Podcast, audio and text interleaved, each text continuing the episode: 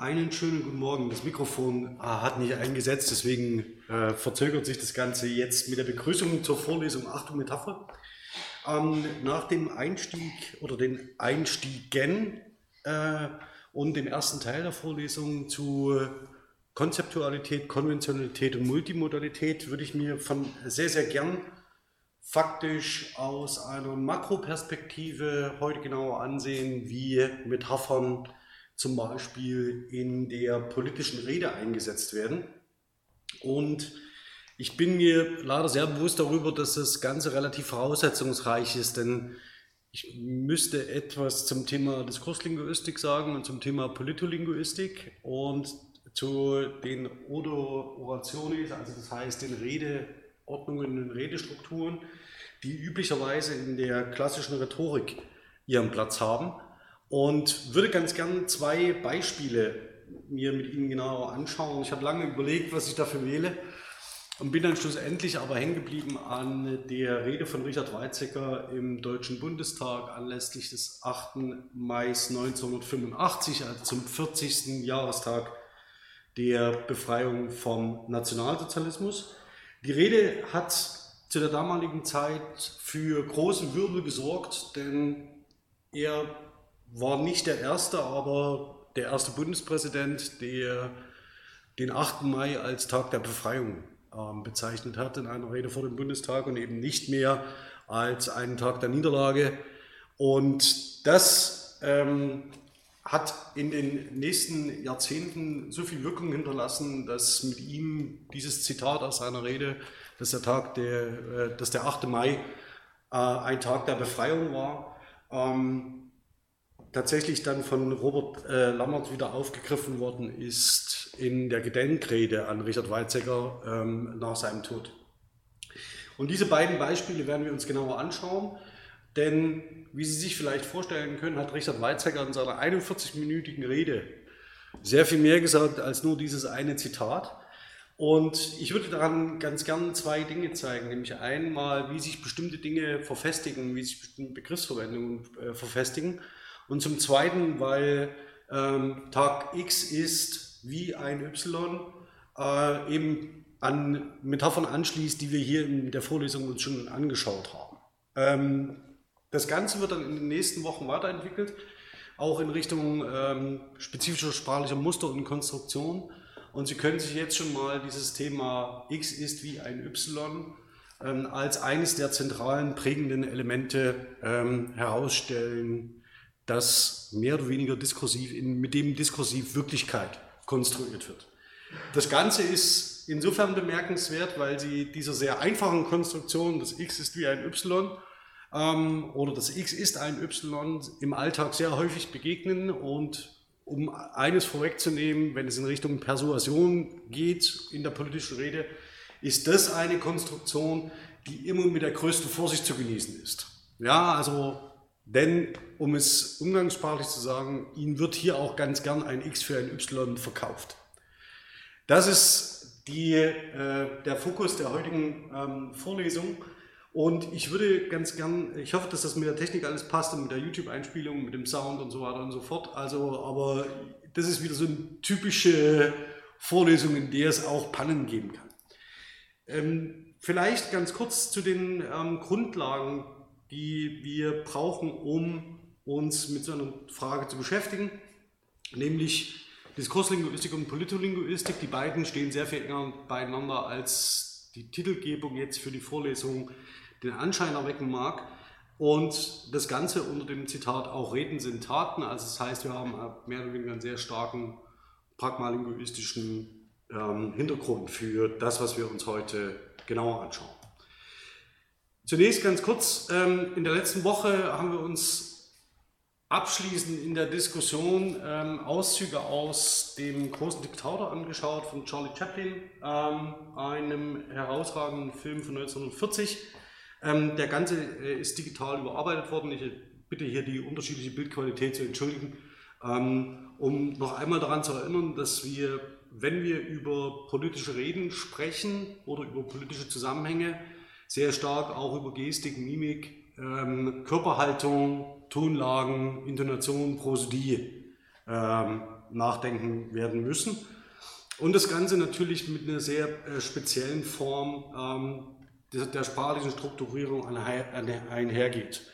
Wenn wir uns heute zwei Reden im Bundestag anschauen, sollten Sie nicht erwarten, dass da über die Maßen äh, agitiert wird, also dass wir eben nicht in unserem Spannungsfeld von politischer Propaganda bewegen, sondern dass es ein sehr gesetztes ist, das allerdings wiederum eben gerade deswegen Wert auf das Wort legt, weil es arm an Gesten ist, weil es arm an äh, äh, sagen wir, einem, einem sehr starken körperlichen Einsatz der Protagonisten ist.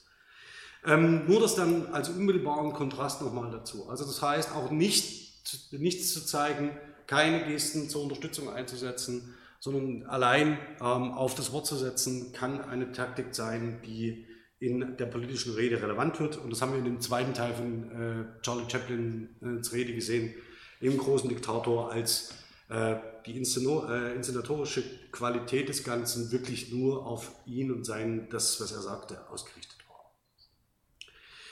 Schauen wir aber mal auf zwei, drei Aspekte der sogenannten Diskurslinguistik oder der äh, diskursanalytischen Untersuchung von Sprache.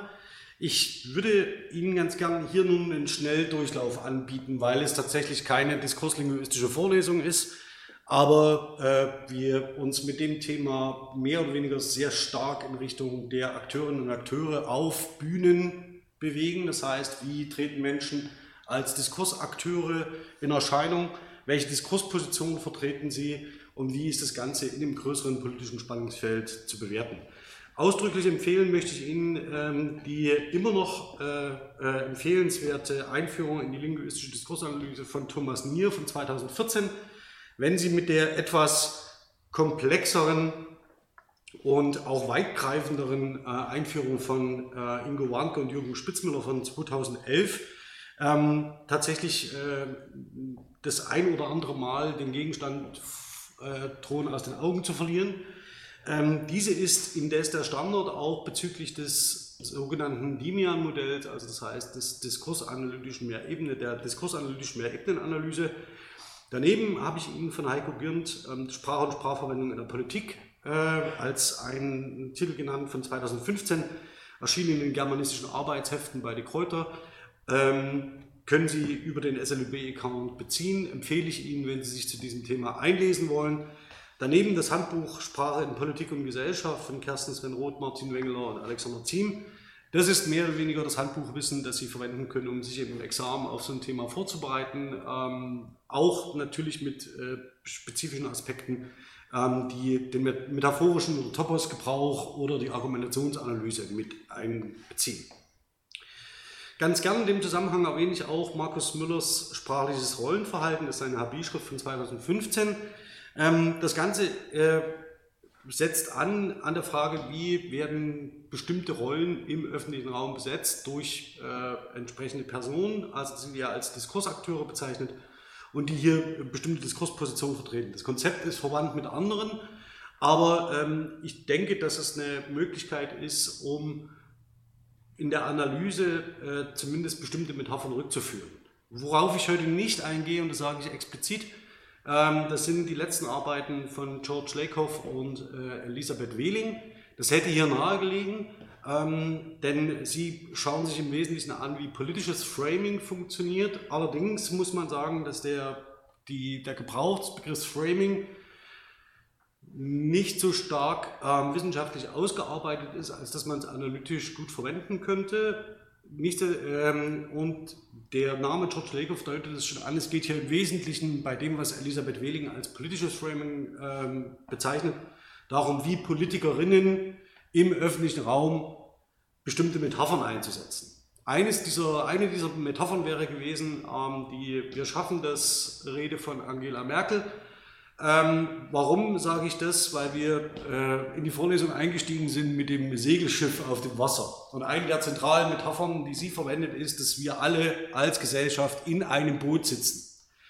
Ähm, das wäre aber für die Vorlesung heute zu platt gewesen, und dann, äh, äh, um da noch oben drauf zu setzen. Ähm, und damit wäre dann auch der Zusammenhang zwischen Elisabeth Wehling, Angela Merkel, George Lakoff, dem politischen Framing und der Metapher auch auserzählt. Ähm, und um das vorzubereiten, hätte ich einfach zu lange gebraucht, um das Naheliegende irgendwie dann darzustellen. Also für den Zusammenhang politisches Framing empfehle ich Ihnen die durchaus auch populärwissenschaftlich lesbaren Arbeiten von Elisabeth Wehling und dass Sie sich die, die Rede von Angela Merkel, äh, die wir, wir schaffen das Rede von Angela Merkel daneben halten. Ja, also das heißt, das sieht man sehr deutlich, wie das Ganze ähm, funktioniert. Hat noch eine andere Implikation, die Kanzlerin als Mutter der Nation, ähm, die hier eine Rolle spielt. Also das heißt, das, ist, das wäre ein Themenkomplex, den ich hier hätte auch behandeln können. Wenn wir ähm, uns auf die Frage dessen stellen, was denn ein Diskurs sei oder warum wir das überhaupt untersuchen, wird immer wieder gern aus Michel Foucaults Die Ordnung der Dinge zitiert, nämlich, dass die fundamentalen Codes einer Kultur, die ihre Sprache, ihre Wahrnehmungsschemata, ihren Austausch, ihre Techniken, ihre Werte, die Hierarchie ihrer Praktiken beherrschen, fixieren gleich zu Anfang für jeden Menschen die empirischen Ordnungen, mit denen er zu tun haben und in denen er sich wiederfinden wird. Das ist im Wesentlichen äh, ein direkter Anschluss an das, was wir in den letzten Wochen entwickelt haben zum Thema Konventionalität. Das heißt, in welche Richtung, wann, wie werden Dinge überhaupt konventionell, wie gehen wir damit um? Ähm, und genau diese äh, versucht, diese konventionalisierten Praktiken äh, zu beschreiben. Darum geht es äh, Michel Foucault in der Diskursanalyse also das heißt, es geht im Wesentlichen um die Beschreibung kultureller Praxen, die vom Subjekt abgehoben sind, also in die man hineingeboren wird. Ähm, Foucault zielt auf eine Archäologie des Wissens, also das heißt, was können wir an Wissensbeständen herausarbeiten, wenn wir uns vergangene Gesellschaften anschauen. Im Kontext darauf, was hinterlassen sie, wie sprechen sie über Dinge, wie bewerten sie bestimmte Praxen, sodass man möglicherweise die Kultur Schicht für Schicht freilegen kann. Das haben wir hier in der Vorlesung in dem Zusammenhang mit der Frage der Entstehung von bestimmten Strukturen in, der, in konventionellen äh, Zusammenhängen uns äh, genau angeschaut. Auch da spielte der Kulturbegriff eine entscheidende Rolle, wenn man Sprache als kulturelles Artefakt aufgreift. Wenn man äh, auf Foucault weiterachtet, ähm, dann wird man ähm, nicht umhin kommen festzustellen, dass für sein, äh, für sein Interesse ähm, ähm, relevant ist oder zentral ist, dass er in Aussagen, Zusammenhängen versucht, ähm, mögliche Vernetzungen aufzudecken, die er als Diskurs bezeichnet. Also wie stehen Aussagezusammenhänge ineinander, wie spiegeln sich in diesen Wissensbeständen wieder und wann kann man zu welcher Zeit wie über welche Dinge sprechen. Das berührt unmittelbar den Gegenstand der Metapher und es würde auch den Gegenstand berühren der Rede von Richard von Weizsäcker. Wann kann er unter welchen Bedingungen als Bundespräsident in der alten Bundesrepublik in Bonn im äh, Bundestag den 8. Mai als Tag der Befreiung äh, bezeichnen? Dass er das getan hat, ist ähm, nicht unumstritten.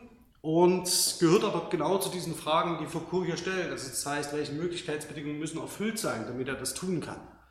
Und diese Fragen werden wir heute nicht im Detail diskutieren können, dafür sind 90 Minuten ein bisschen zu knapp, aber ähm, ich will Ihnen nur zeigen, dass das ein Thema ist, ähm, das man genau an diesen Punkt anschließen kann. Wenn man ähm, genauer darauf achtet, äh, und ich würde die ersten drei Spiegelstriche äh, hier gerne überspringen. Natürlich geht es darum, dass man äh, an den Oberflächenphänomenen wie Sprache bestimmte Dinge beschreiben kann. Es geht um die Fragen, wie bestimmte Wissensbedingungen formiert werden, also das heißt gemeinsam in den gesellschaftlichen Diskurs, öffentlich sichtbaren Diskurs gestellt werden. Und schlussendlich geht es äh, Foucault um die Frage, wie hängen Diskurs, Macht und Wissen zusammen. Das heißt, wer ist denn überhaupt in der Lage, im öffentlichen Diskurs eine bestimmte Diskursposition zu vertreten, eine bestimmte sprachliche Struktur zu verwenden, eine bestimmte Metapher zu gebrauchen? Und was sagt das über die Machtverhältnisse in Gesellschaften aus? Das berührt natürlich die Frage äh, im Wesentlichen, wie, welches Politikverständnis haben wir? Und hier in der Vorlesung und auch in der Litolinguistik und in der Diskurslinguistik wird ein weites Politikverständnis vertreten, zu dem ich aber noch komme.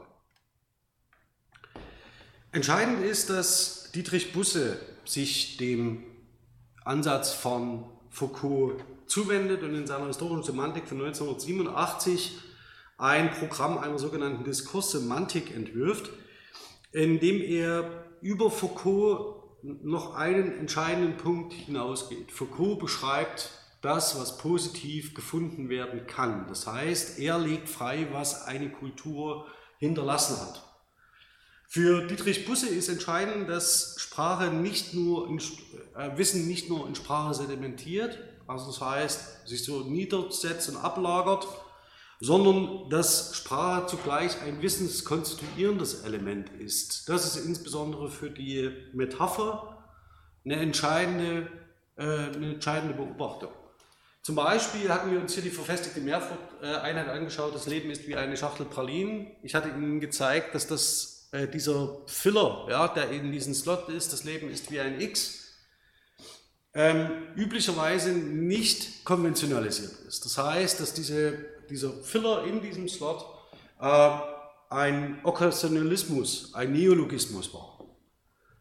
Und das Entscheidende ist aber, dass genau hier an dieser Stelle äh, sichtbar wird, wie man mit Sprache Wissen konstituieren kann. Ja, also ein, etwas, was vorher nicht existent war, wird dann in eine verfestigte Mehrworteinheit integriert. Es entsteht ein neues Bild und das schreibt sich in den popkulturellen Diskurs ein. Wenn man so will, ähm, ist es tatsächlich, äh, und das ist als Zitat hier äh, hervorgehoben, dann entwirft die historische Semantik das Szenario eines kollektiven Wissens, einer gegebenen Diskursgemeinschaft in einer gegebenen Epoche hinsichtlich des zum Untersuchungsgegenstand erwählten thematischen Bereichs bzw. des Bedeutungsfeldes bzw. der Diskursformation.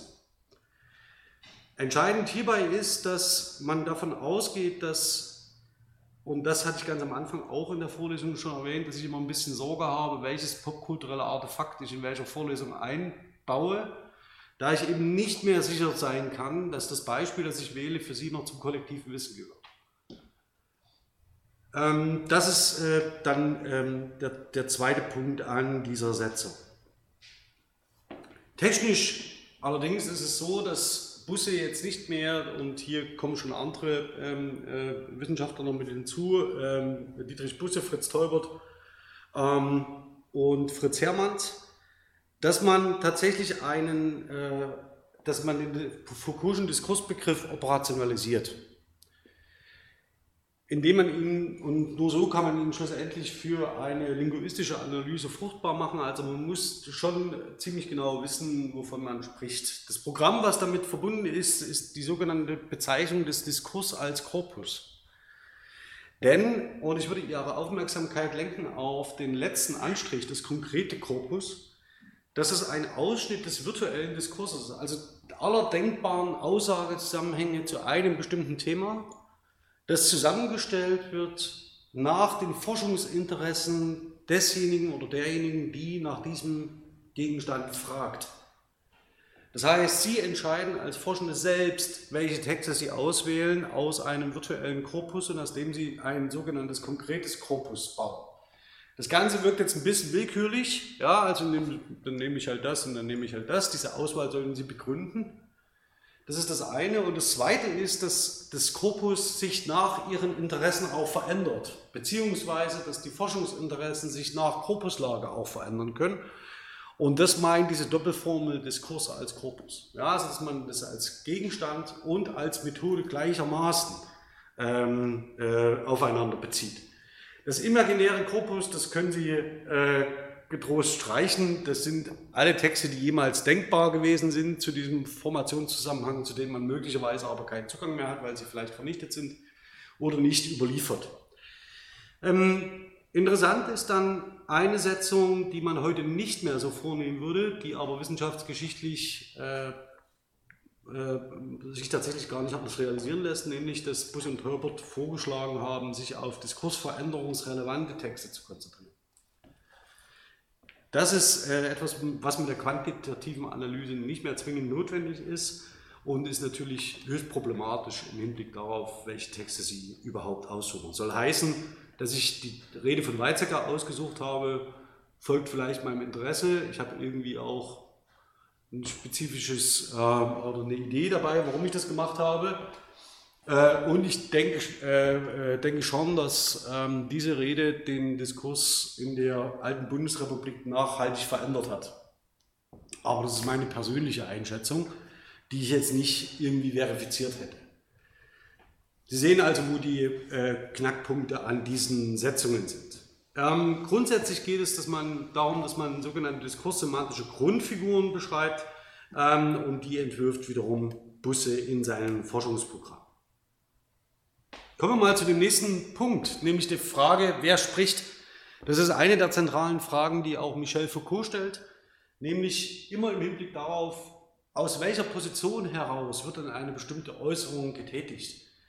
Und diese Position bezeichnet Markus Müller als sogenannte Diskursrolle und das ist ein sprachliches Etikett, das zur Selbst- und oder Fremdzuschreibung von Sprecherinnen und Sprechern innerhalb eines Diskurses dient die dadurch einer Akteursgruppe zuzuordnen sind, welche relativ zum Diskurs stabil ist. Verwandte Konzepte sind die des Akteurs oder der Voice und ich habe Ihnen einzelne Beispiele äh, tatsächlich hier noch mit ähm, aufgeführt, prototypische Rollenkategorien, die Markus Müller entwirft.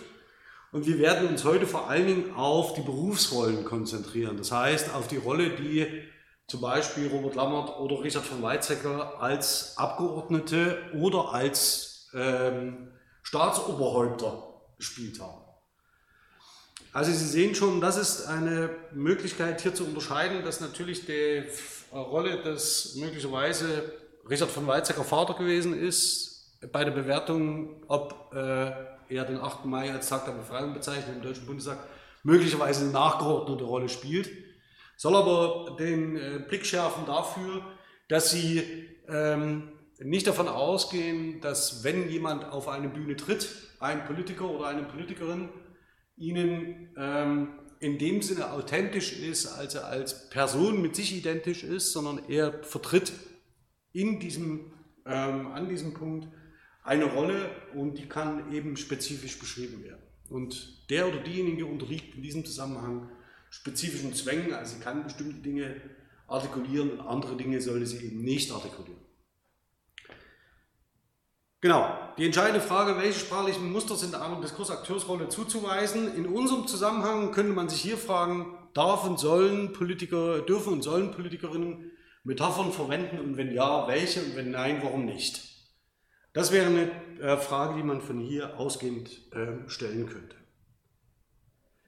Das diskursanalytische Mehrebenen-Modell, das zeige ich Ihnen jetzt nur ganz kurz. Das ist keine eigene Untersuchungs- Möglichkeit, kein eigenes, eigenständiges Analysekriterium, sondern eher ein Analysewerkzeugkasten, indem er Ihnen bestimmte Ebenen benennt, auf der Sie äh, diskursanalytisch arbeiten können.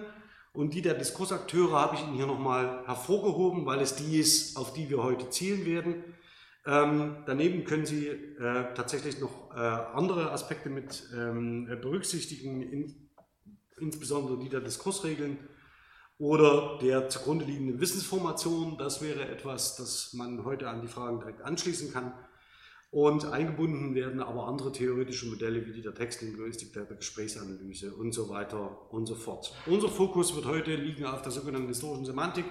Das heißt, der Frage, wie werden bestimmte Metaphern, Konzepte und Komplexe erarbeitet, wie werden die tatsächlich in Anschauung gebracht und wie werden sie miteinander verknüpft.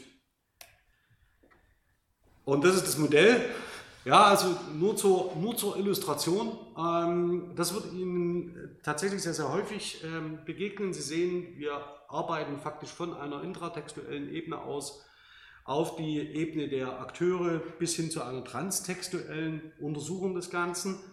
Ähm, wenn Sie sich für die Diskursanalyse interessieren, muss ich Sie auf ein anderes Angebot verweisen. Denn das Ganze jetzt hier in der Vorlesung für Sie darzulegen, äh, würde zu weit greifen. Ich will Ihnen nur zeigen, wo die Metaphernfelder und die Metaphernlexeme ähm, äh, analysiert werden, nämlich auf der Ebene der Textstruktur und der Textebene oder maximal noch auf der Ebene der Proposition, der Mikrostruktur von Texten. Also wir können uns ganz beruhigt auf eine, zwei Texte äh, konzentrieren, die wir hier genauer beschreiben. Und es sind zwei politische reden, wenn man so will. Kommen wir mal zur Politolinguistik. Ja, also das heißt, das ist ein eigenständiges Feld, das auch Eigenständigkeit für sich behauptet.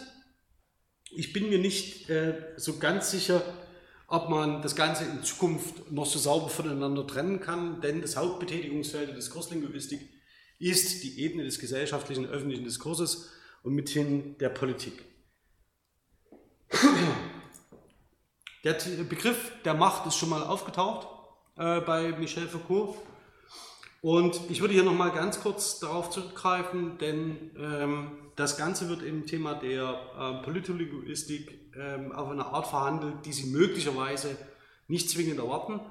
Nach Foucault ist Macht ein Ensemble von Handlungen, die sich auf mögliches Handeln richten und sie operiert in einem Feld von Möglichkeiten für das Verhalten handelnder Subjekte. Sie bietet Anreize, verleitet, verführt, erleichtert oder erschwert, sie erweitert Handlungsmöglichkeiten oder schränkt sie ein, sie erhöht oder senkt Wahrscheinlichkeit von Handlungen und im Grenzfall erzwingt oder verhindert sie Handlungen, aber stets richtet sie sich auf handelnde Subjekte, insofern sie handeln oder handeln können. Sie ist auf Handeln gerichtetes Handeln. Wenn Sie sich mit der Rolle unseres Staatsoberhauptes, dem Bundespräsidenten oder der Bundespräsidentin auseinandergesetzt haben oder möglicherweise wissen Sie jetzt auch noch aus der Schule, sind ihre direkten Handlungsmöglichkeiten relativ beschränkt. Also sie haben keinen Einfluss auf politisches Tagesgeschäft und sind eigentlich qua Amt auch dazu aufgefordert, sich möglichst aus den Tagesgeschäften herauszuhalten. Nichtsdestotrotz erinnert an, an die Rede von Roman Herzog, äh, dass durch Deutschland ein Ruck gehen müsse. Ähm, und die deutet schon an, dass möglicherweise ähm, das Titelzitat auch Reden sind Taten ähm, sehr stark darauf abzielt. Also, welche Handlungsmöglichkeiten hat ein Bundespräsident? Ein Bundespräsident kann gute Metaphern verwenden, ja, um gesellschaftliche Zustände zu beschreiben und ähm, ins rechte Licht zu stellen. Das werden wir heute, denke ich, mehrfach sehen.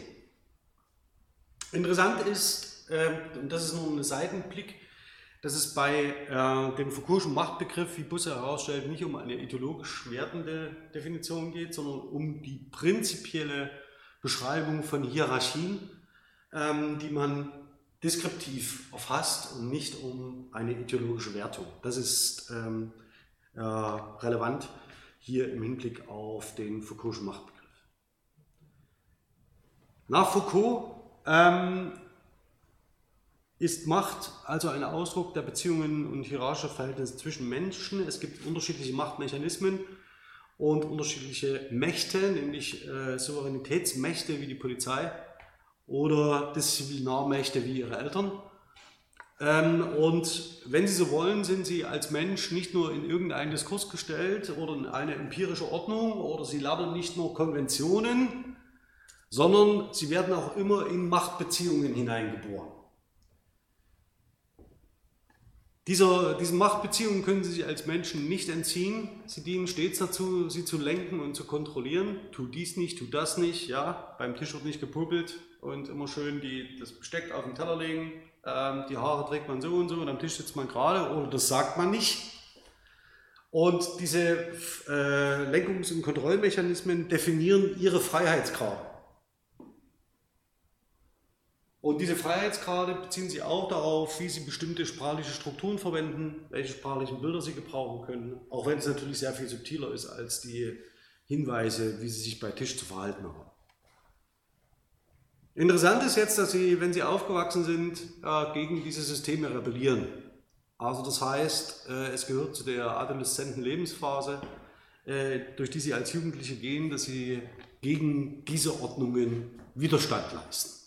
Das ist eigentlich auch ihre Aufgabe, äh, um diese Hierarchien in ihrer Wirksamkeit zu hinterfragen und in ihrer Relevanz für Gesellschaft.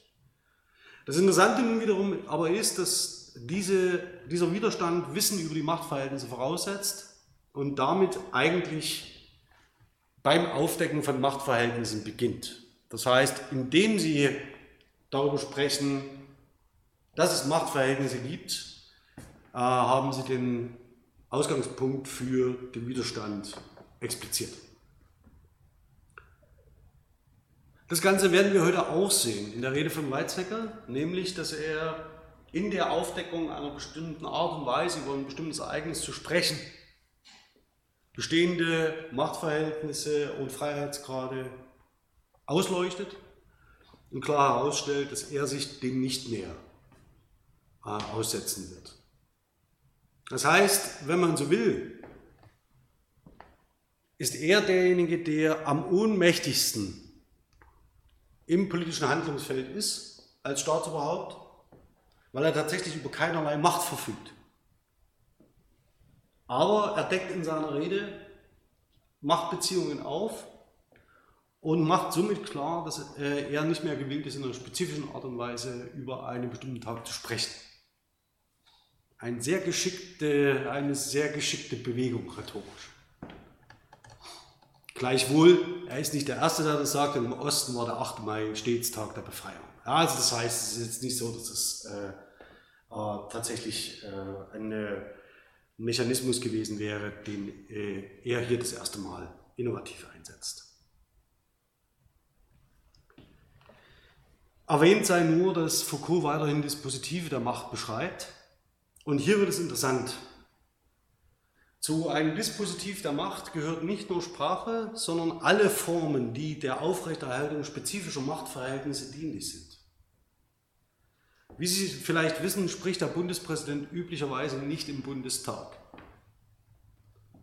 Mit der Einladung von Richard von Weizsäcker in den Bundestag zum 40-jährigen äh, Gedenken an die, den Tag der Befreiung, öffnet man ihm eine Tür auf die Bühne, auf der er als Staatsoberhaupt normalerweise nichts zu suchen hat. Das heißt, mit der Einladung selbst ja, in diesen Raum, auf diese Bühne, in dieses Plenum, hat er die Chance, äh, seine Botschaft so zu setzen, dass er damit ähm, mehr oder weniger dieses Dispositiv, also dieses Machtgefüge, auch ins Wanken bringt. Und das ist ziemlich bemerkenswert. Das merken Sie vielleicht ab und an mal bei äh, Diskussionen, ob ausländische Gäste im Bundestag sprechen dürfen oder nicht.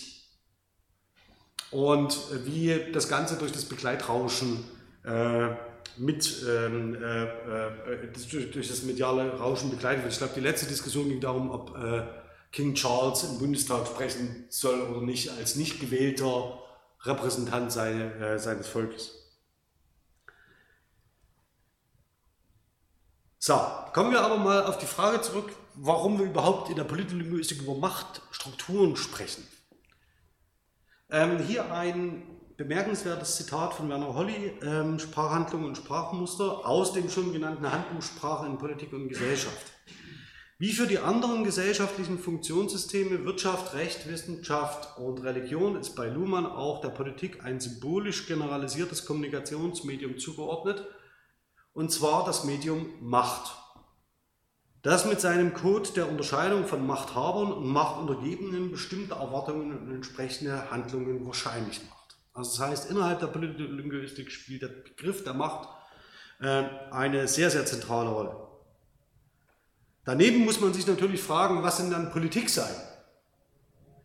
Und hier schlägt er vor, entsprechend orientiert sich die Bestimmung politischer Handlungsmuster nicht an der Frage, ob sie von Politikern ausgeführt werden oder in einem Kommunikationsbereich, den wir vorab als politisch identifiziert haben, sondern an der Frage, ob die Beteiligten als Träger kollektiv bindender Entscheidungen zu profilieren sind die sich entsprechend kommunikativ positionieren. Mit anderen Worten, sind sie in der Lage, bestimmte Entscheidungen in, einem, in einer Gruppe herbeizuführen?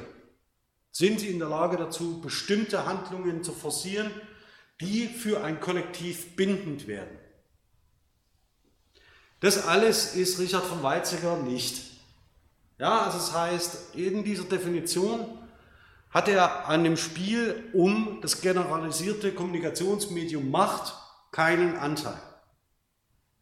Er ist machtlos. So, das zeige ich Ihnen nur. Das können Sie ganz in Ruhe durchlesen. Ich möchte nur mit, damit nur darauf hinweisen, dass natürlich auch Institutionen als Akteure zu bewerten sind. Ja, also das heißt, es ist nicht nur so, dass wir hier von Einzelpersonen reden, aber hier in einer unnachahmlichen Art und Weise von Dietrich Busse 2017, er kann das nicht kürzer. Dietrich Busse ist jemand, der immer sehr explizit, genau und umfassend schreibt. Und in diesem kurzen Absatz erklärt er ganz kurz, was Institutionen seien und wieso sie als Akteure zu bewerten sind. Lesen Sie äh, gern die Arbeiten von ihm, es ist unbedingt lesenswert. Fangen Sie vielleicht nicht mit Frame-Semantik ein Kompendium an. Das äh, Kompendium hat über 1000 Seiten. Ja, also das heißt, das ist so ein äh, Hinweis darauf, dass wir uns dessen durchaus bewusst sind. So, sehr schön. Nach diesem Präludium würde ich mir jetzt mit Ihnen sehr, sehr gern ähm, die Rede von Robert Lammert, äh, Lammert anhören, äh, Norbert Lammert anhören. Zwar zum Gedenken an Richard Weizsäcker im Plenarsaal des Deutschen Bundestags. Er darf da sprechen, ja, als Bundestagspräsident. Und ich würde Ihnen vorschlagen, und ich bin mir gar nicht sicher, ob ich das Redemanuskript schon in die Matrix gepostet habe. Müsste ich mal schnell schauen. Ähm, Matrix, Matrix, Matrix.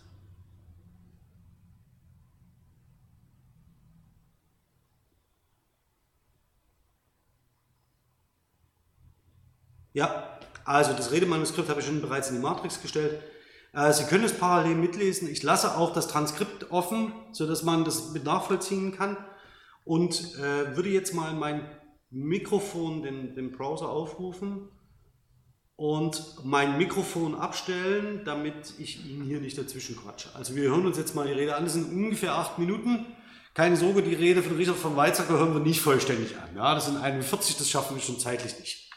Äh, auch eine interessante mediale Beobachtung, was sich ein Bundespräsident 1985 noch getraut hat, 41 Minuten lang ähm, äh, am Podium im Bundestag zu sprechen. Gut, ich schalte mal das Desktop-Audio auf und das Mikrofon jetzt ab.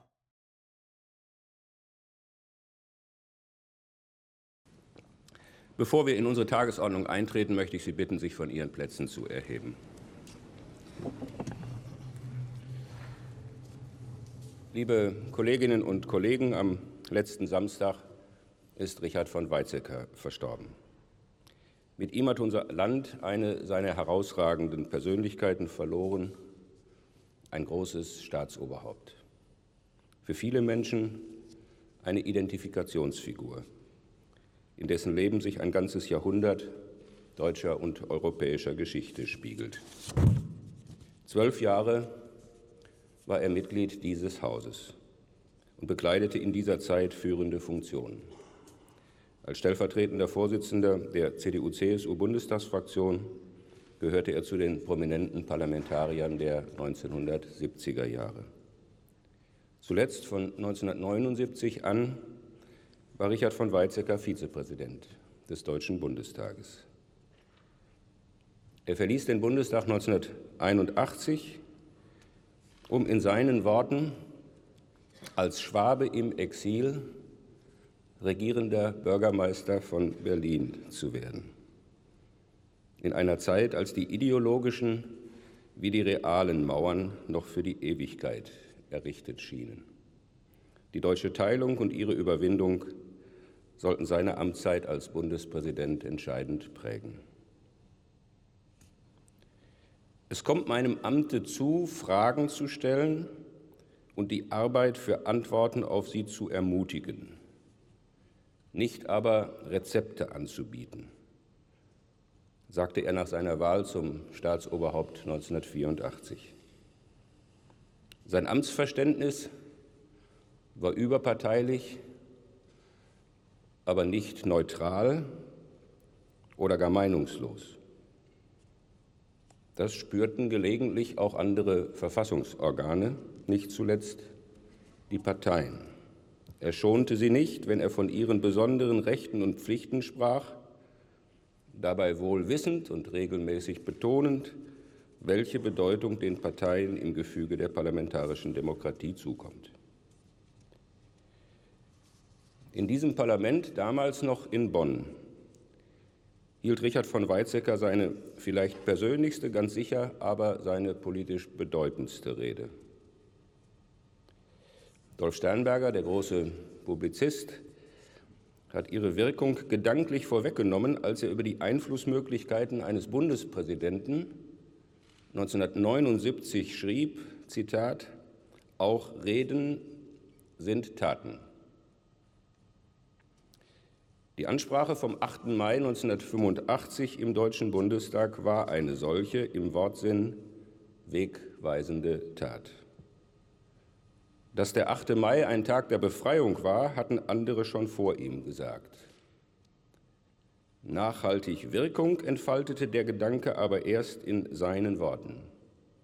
Kraft seines Amtes wie seiner persönlichen Autorität, seiner Lebenserfahrungen, den erlittenen Brüchen in seiner Familie, aber auch durch die intellektuelle Schärfe seiner zugleich berührenden Gedanken.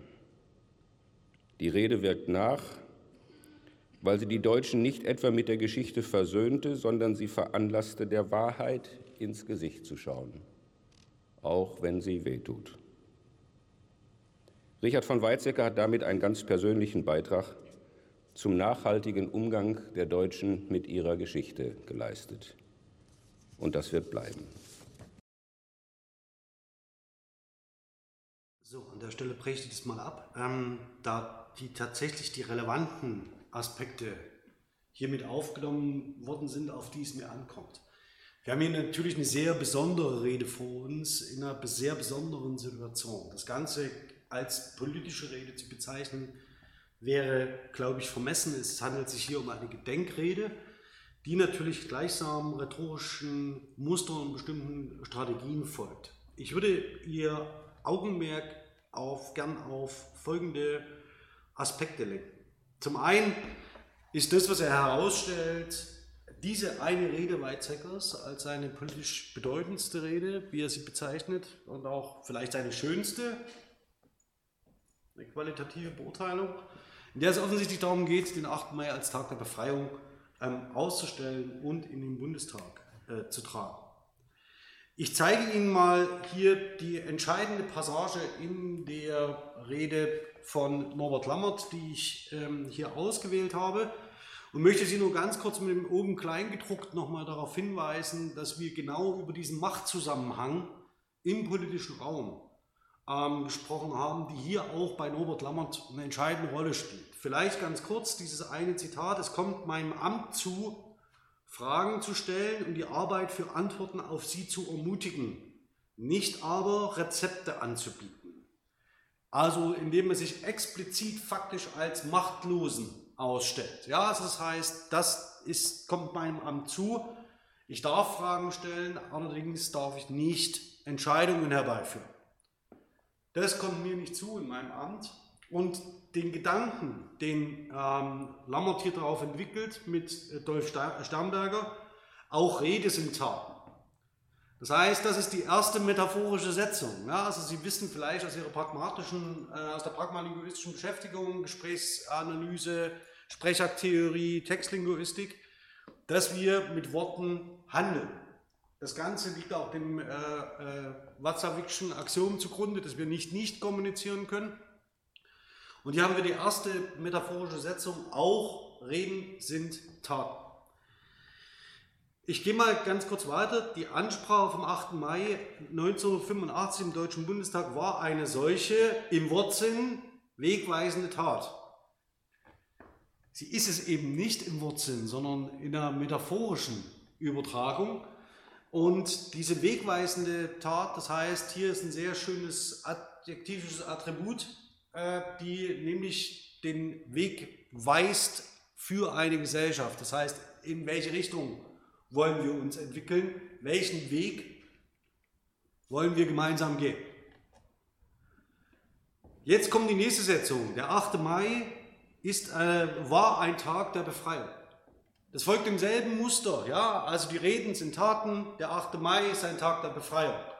Das heißt, mit diesen Setzungen, das heißt, sie setzen eins ins andere, realisieren sie sprachlich Metaphern.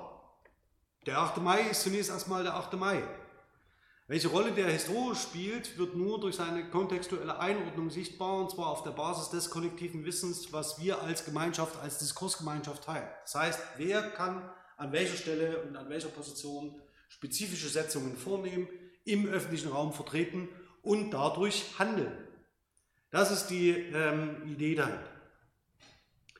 Das hatten zwar schon andere vor ihm gesagt, aber nachhaltig wirkt es erst mit ihm. Das ist eine Interpretationsleistung auch von Lammert, möglicherweise auch für den bundesrepublikanischen Diskurs.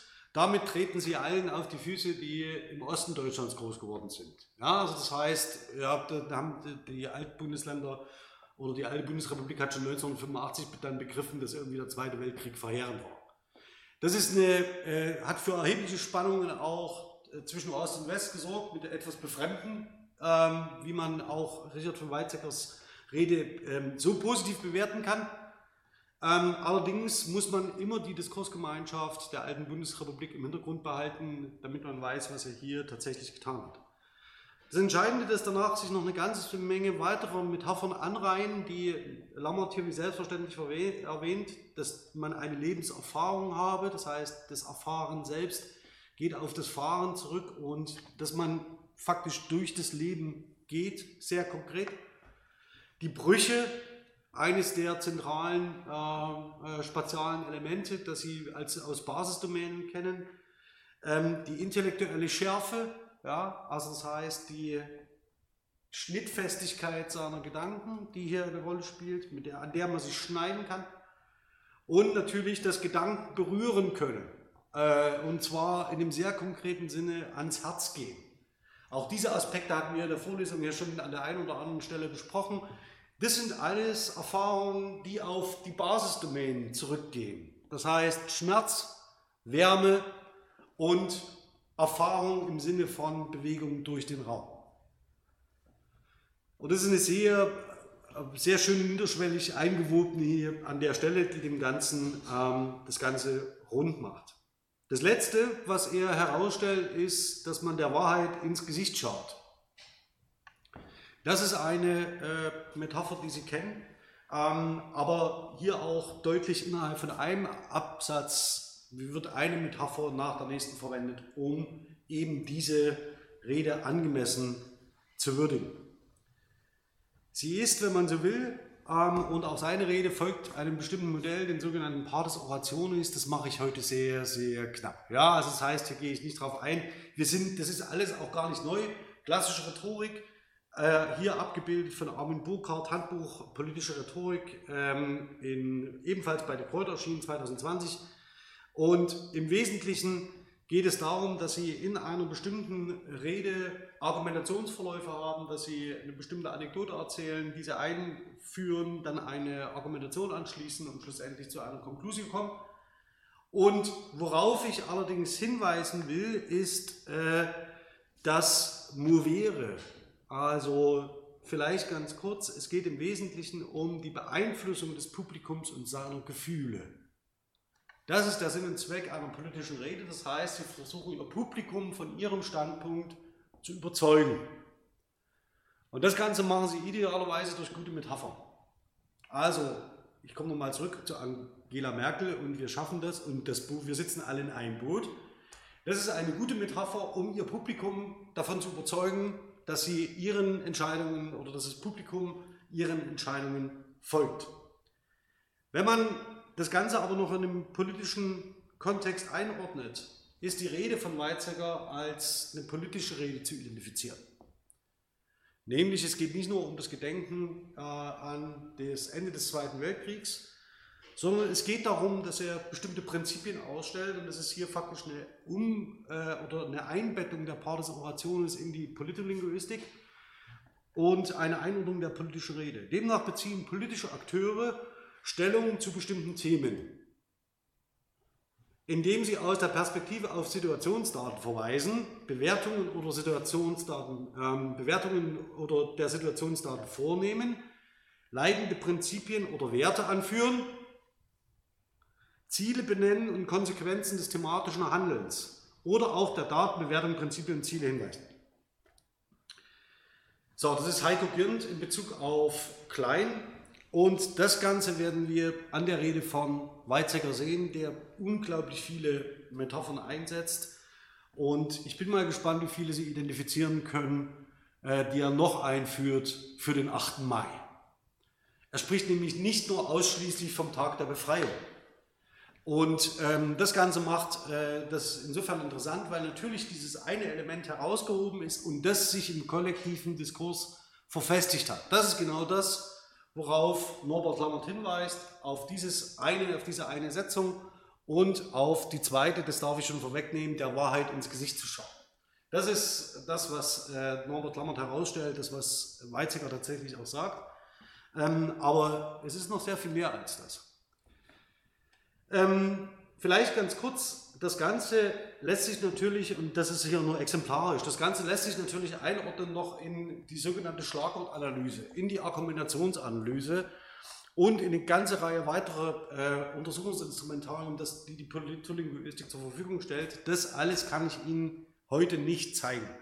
Es geht im Wesentlichen darum, dass wenn wir über Metaphern reden, natürlich spezifische äh, Elemente aufnehmen, die im besten Falls, wenn wir über etwas Positives sprechen wollen, positiv besetzt sind.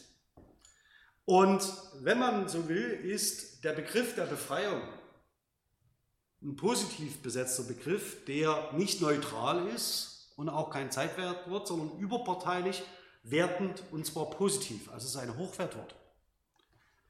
Wenn Sie also so wollen, ist das, äh, das Reden vom Tag der Befreiung vom 8. Mai, war verbunden mit der sowjetischen Besatzungszone. Während man in den anderen Besatzungszonen nicht vom Tag der Befreiung sprach, sondern das war irgendwie mit dem Osten und der Sowjetunion und der sowjetischen Besatzungszone verbunden. Das heißt, es gab zwei unterschiedliche Auffassungen davon, was der 8. Mai sei. Das Interessante ist, dass Weizsäcker diesen Begriff übernimmt und positiv besetzt. Ja, also, also er macht aus einem Programmwort, wie sonst im öffentlichen Diskurs der alten äh, Bundesrepublik wahrgenommen worden ist, ein Hochwertwort, das er positiv überparteilich und neutral äh, oder positiv wertend äh, einführt. Es ist eben kein Programmwort, es ist kein Fahnenwort, es ist kein Stigmawort, es ist kein äh, Scheldwort, kein Gegenschlagwort, und kein Unwertwort. Wenn man so will, macht er aus einem politischen Schlagwort ein unpolitisches. Also unter dem äh, Fokus auch Reden sind Taten. Das gelingt. Also er wertet faktisch einen Begriff um. So, das ist genau der Punkt. Ja, also welche Schlagwörter verwendet Weizsäcker? was, welche Voraussetzungen, welche Bedeutungen, Implikatoren sind ihm zu beschreiben, welche lexikalischen Felder bedient er, nutzt er spezifische Argumentationsmuster, zieht er lexikalische Oppositionslinien ein, welche Diskurspositionen nimmt er ein, wie drücken sich Machtverhältnisse im Text aus, gibt er ein Anzeichen dafür, dass eine spezifische Ideenlehre entwickelt wird und welche Topoi werden verwendet. Zu ergänzen wäre hier, und das wäre die für uns zentrale Frage, welche Metaphern verwendet er? Ähm, hier vielleicht ganz kurz noch einmal das Muster. Der 8. Mai ist kein Tag der X, ja, das heißt, er verwendet tatsächlich verschiedene Varianten. Wir hören jetzt in die ersten, ich würde jetzt mal schätzen, sieben, acht Minuten hinein. Und ich würde Sie mal bitten, mal mitzuhören, in welchen Kontexten er den 8. Mai platziert und wie häufig. Das Redemanuskript habe ich verlinkt, die Redeaufzeichnung ebenfalls. Ich würde ganz kurz wieder umstellen müssen auf den Browser und würde das Mikrofon nochmal abstellen müssen.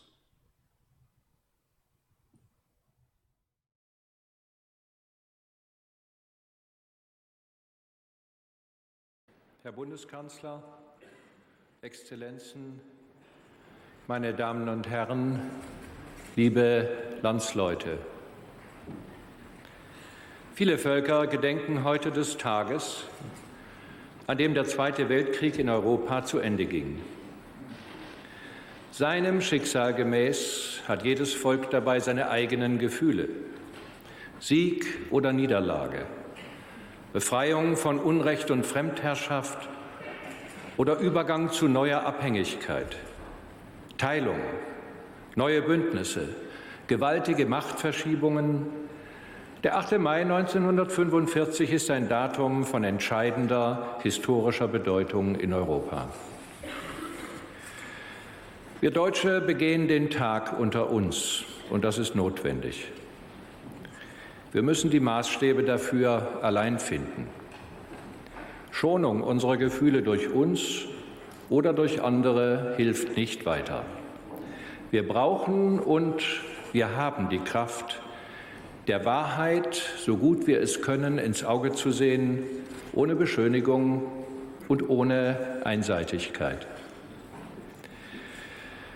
Der 8. Mai ist für uns vor allem ein Tag der Erinnerung an das, was Menschen erleiden mussten.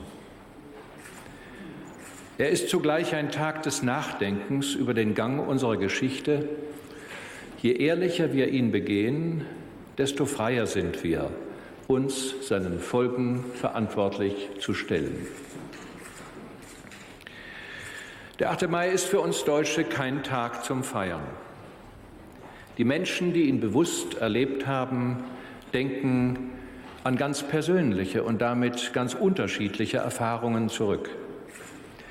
Der eine kehrte heim, der andere wurde heimatlos. Dieser wurde befreit, für jenen begann die Gefangenschaft. Viele waren einfach nur dankbar dafür, dass Bombennächte und Angst vorüber und sie mit dem Leben davon gekommen waren. Andere empfanden Schmerz über die vollständige Niederlage des eigenen Vaterlandes. Verbittert standen Deutsche vor zerrissenen Illusionen, dankbar andere Deutsche für den geschenkten neuen Anfang.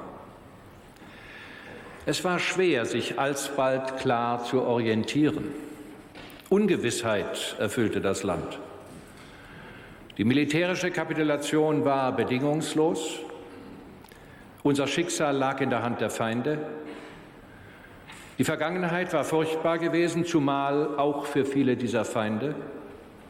Würden sie uns nun nicht vielfach entgelten lassen, was wir ihnen angetan hatten? Die meisten Deutschen hatten geglaubt, für die gute Sache des eigenen Landes zu kämpfen und auch zu leiden. Und nun sollte sich herausstellen, das alles war nicht nur vergeblich und sinnlos, sondern es hatte den unmenschlichen Zielen einer verbrecherischen Führung gedient. Erschöpfung, Ratlosigkeit und neue Sorgen kennzeichneten die Gefühle der meisten. Würde man noch eigene Angehörige finden? Hatte ein Neuaufbau in diesen Ruinen überhaupt Sinn? Der Blick zurück in einen dunklen Abgrund der Vergangenheit und nach vorn in eine ungewisse, dunkle Zukunft. Und dennoch wurde von Tag zu Tag klarer, was es heute für alle gemeinsam zu sagen gilt. Der 8. Mai war ein Tag der Befreiung. Er hat uns alle befreit von dem menschenverachtenden System der nationalsozialistischen Gewaltherrschaft. Niemand wird um dieser Befreiung willen vergessen, welche schweren Leiden für viele Menschen mit dem 8. Mai überhaupt erst begannen und danach folgten. Aber wir dürfen nicht im Ende des Krieges die Ursache für Flucht, Vertreibung und Unfreiheit sehen. Sie liegt vielmehr in seinem Anfang.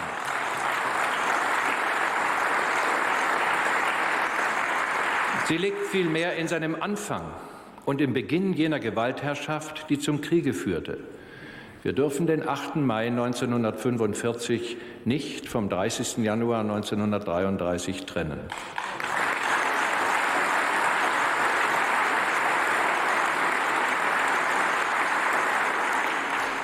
Wir haben wahrlich keinen Grund, uns am heutigen Tag an Siegesfesten zu beteiligen.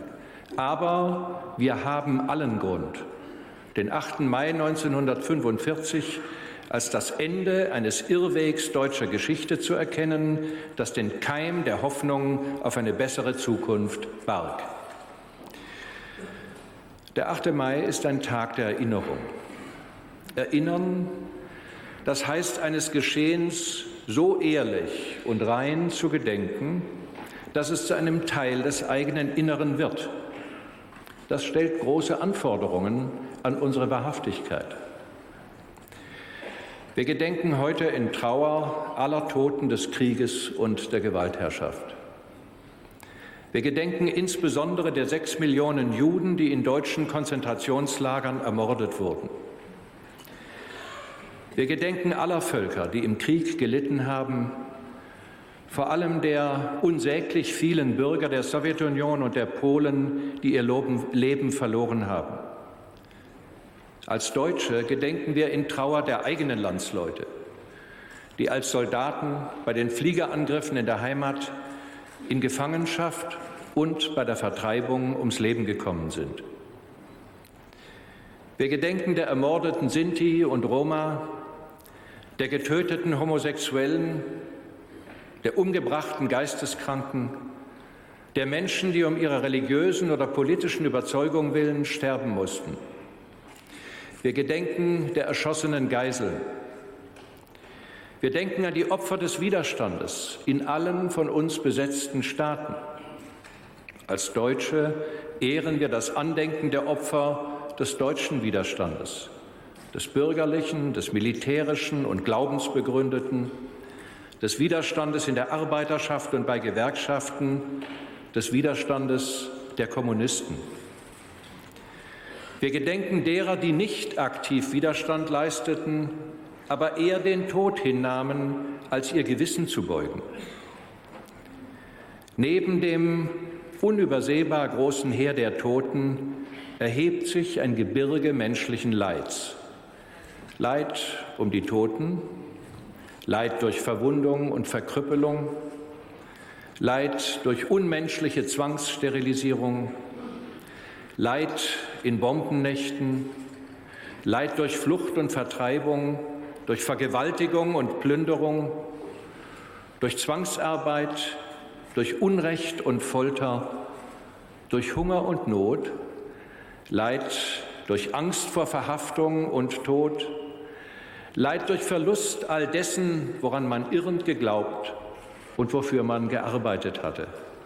Heute erinnern wir uns dieses menschlichen Leids und gedenken seiner in Trauer.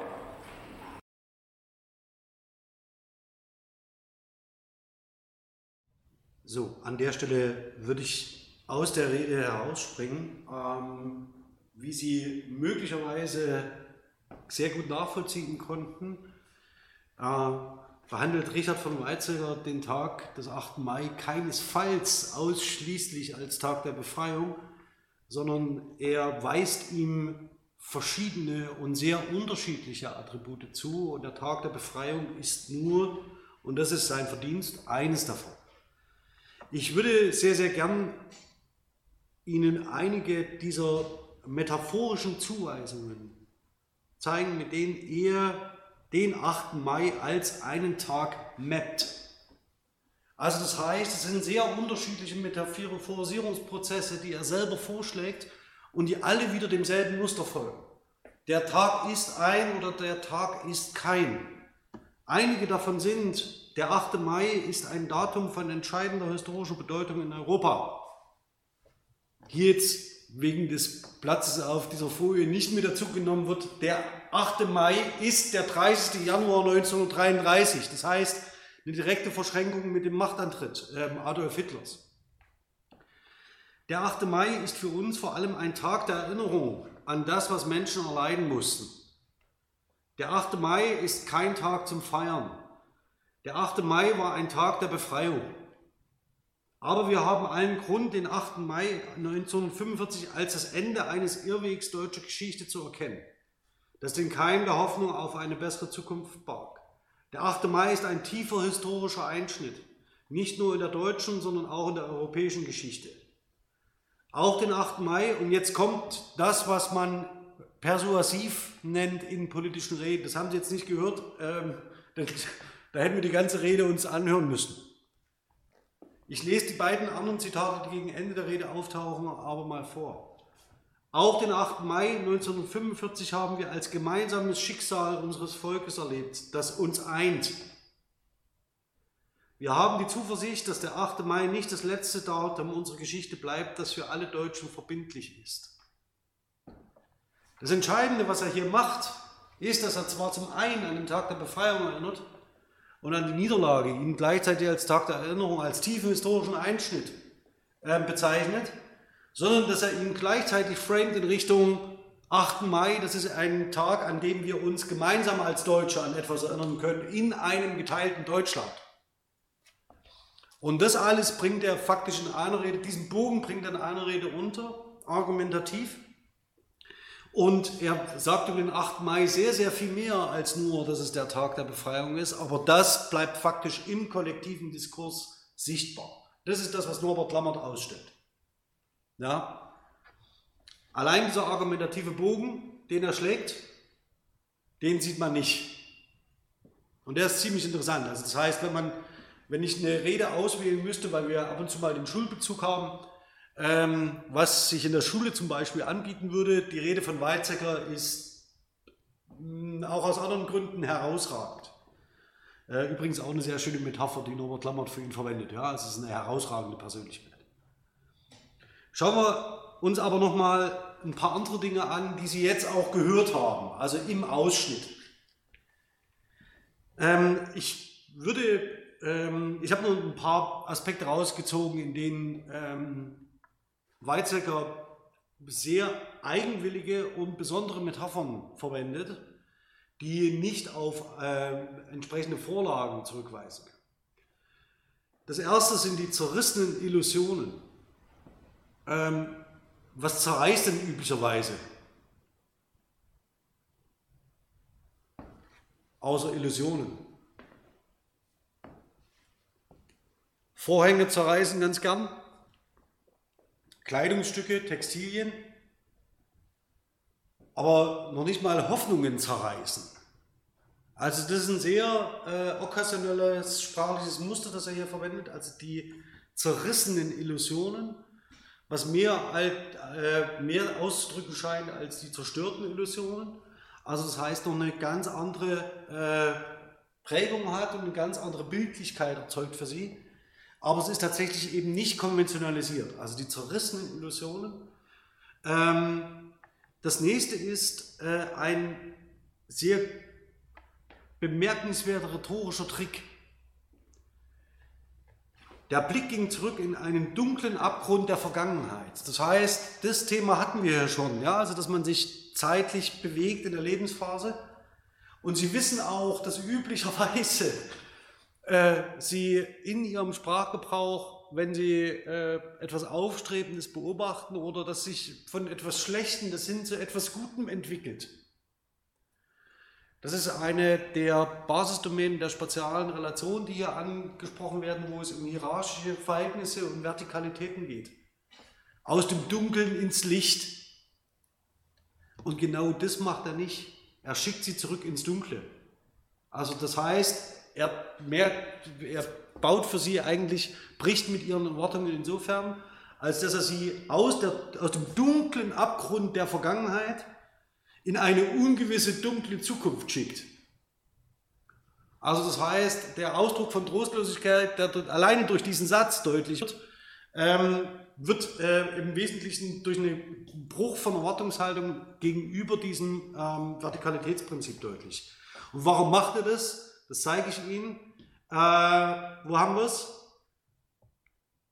Der 8. Mai ist ein Tag des Ende des deutschen Irrwegs. Das ist das erste, zweite, dritte, vierte, fünfte Zitat, das den Keim der Hoffnung auf eine bessere Zukunft barg.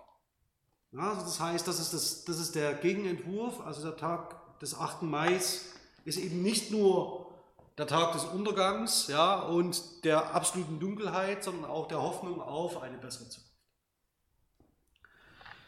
Und interessanterweise ist das Dunkel und das Klarsein von Tag zu Tag ähm, steht hier in einer äh, wechselseitigen Beziehung, in einer lexikalischen Opposition zueinander. Nämlich das Klarwerden bedeutet, es wird heller. Und tatsächlich kommt dann die Sentenz, der 8. Mai war ein Tag der Befreiung. Also das heißt, es ist eine sehr starke Setzung, die er formt. Das letzte zeige ich Ihnen nur als ein Beispiel für eine große Reihe Verknüpfung rhetorischer und stilistischer Mittel, die er einsetzt, um seinem Gesagten Ausdruck zu verleihen. Neben dem unübersehbaren großen Heer der Toten erhebt sich ein Gebirge menschlichen Leids. Auch das ist eine Prägung, die er ein Bild, das er hier einpflicht in seine Rede, die nicht, das nicht konventionalisiert ist. Niemand würde von einem Gebirge sprechen, Gebirge menschlichen Leids. Das ist eine Überspitzung. Das heißt, man würde vielleicht von einem Berg sprechen, ja, aber nicht von einem Gebirge. Das heißt, dieser Bruch der Konvention deutet gleichermaßen die Unermesslichkeit ähm, des Leids an, dass er gleich aufzählen wird. Und er hört nicht auf, und zwar in einem sogenannten Parallelismus, das heißt im immer wiederkehrenden der Wiederholung. Ja, also wir haben hier eine, eine anaphorische Struktur, die mehr oder weniger das Ganze immer wiederholt, Leid durch, Leid durch, Leid durch, Leid durch, Leid durch, Leid durch. Und ähm, zählt hier tatsächlich alles auf, was Menschen erlitten haben an diesem Tag, an dem man sich gemeinsam erinnert. Großartige Rede, metaphorisch unglaublich reich. Und ich mache nochmal ganz kurz die Folie zurück. Und Sie sehen hier, mit welchem Aufwand er rhetorisch betreibt, um den Tag des 8. Mai zu framen. Ja, also das heißt, um ihn mit Bedeutungen anzulagern, um ihn in einem metaphorischen Blending in einen bestimmten Kontext zu rücken, der bis dahin im bundesrepublikanischen öffentlichen Diskurs, zumal nicht in diesem Hohen Haus, durch den Bundespräsidenten expliziert worden ist. Das ist sehr, sehr bemerkenswert. Norbert Lammert wie der Rest der bundesrepublikanischen Gesellschaft erinnert sich nur an eins davon, nämlich der 8. Mai war der Tag der Befreiung. Das ist das äh, Entscheidende, was äh, hier tatsächlich äh, durchgestellt worden ist. Gut. Damit ist für heute Schluss. Äh, vielen Dank für Ihre Aufmerksamkeit. Für diejenigen, die da gewesen sind, Respekt.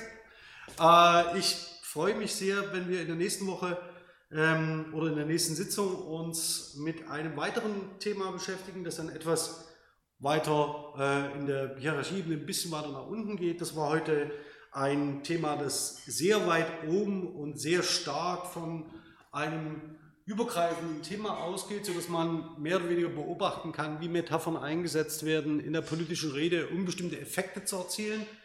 Man hätte hier auch andere äh, Reden benutzen können, indes die Rede von Weizsäcker spielt für die bundesrepublikanische Erinnerungskultur eine sehr herausragende Rolle. Und sie hat einen großen Vorteil, sie ist gut dokumentiert in Wort und Bild und für alle frei zugänglich. Auch das ist nicht so ganz unerheblich bei der Auswahl des Materials.